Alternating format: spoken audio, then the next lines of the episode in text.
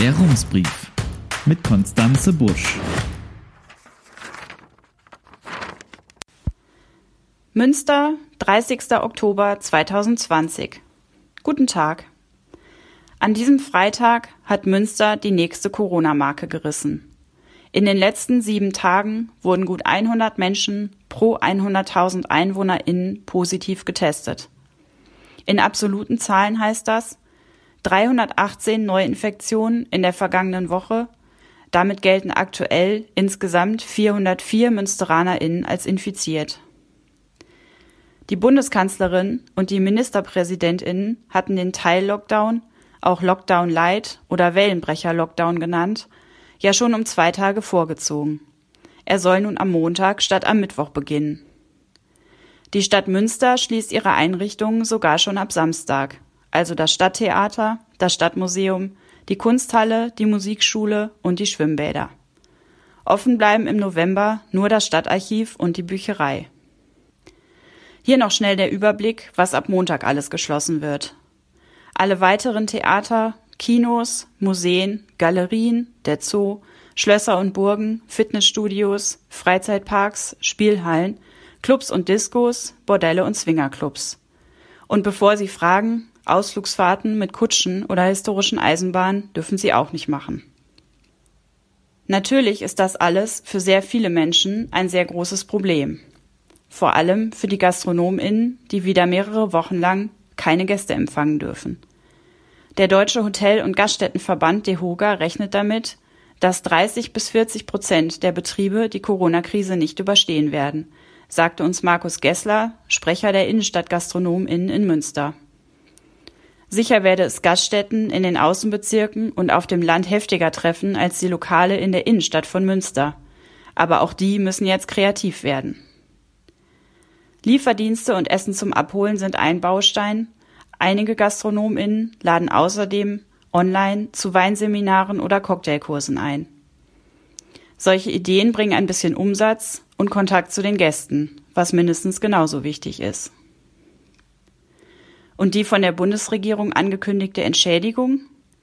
Es sei auf jeden Fall eine großzügige Unterstützung, wenn der Bund tatsächlich 75 Prozent des Umsatzes von November 2019 erstatte, sagte Markus Gessler. Aber selbst wenn die Restaurants und Cafés im Dezember tatsächlich wieder öffnen können, bleibe es sehr schwierig. Keine Weihnachts- und Silvesterfeiern, kaum TouristInnen, keine Weihnachtsmärkte.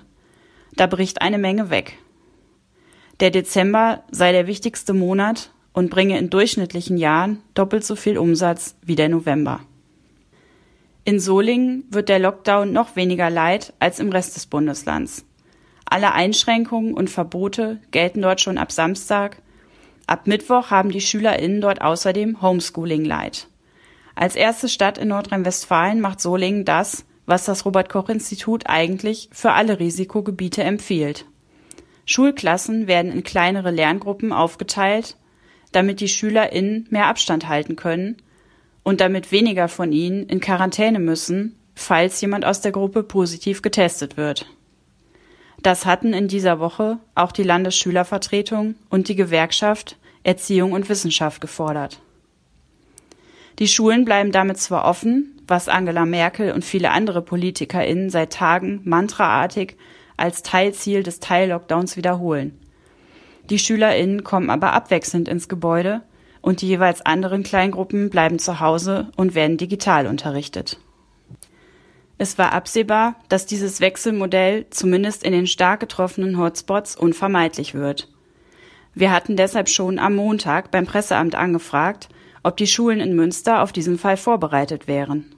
Leider haben wir keine Antwort bekommen. Ich wollte Ihnen heute außerdem gerne die aktuellen Zahlen zu Corona und Quarantänefällen in Schulklassen nachreichen, die ich schon am vergangenen Freitag mangels Rückmeldung nicht nennen konnte. Auch die hat uns das Presseamt immer noch nicht geschickt.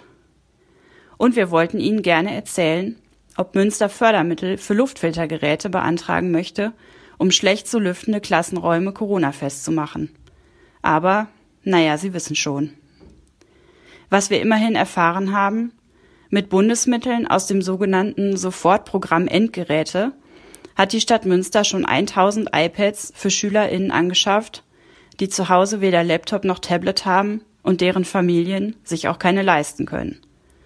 Weitere 3000 iPads sind bestellt und sollen in den nächsten Wochen geliefert werden. Herzliche Grüße, Konstanze Busch.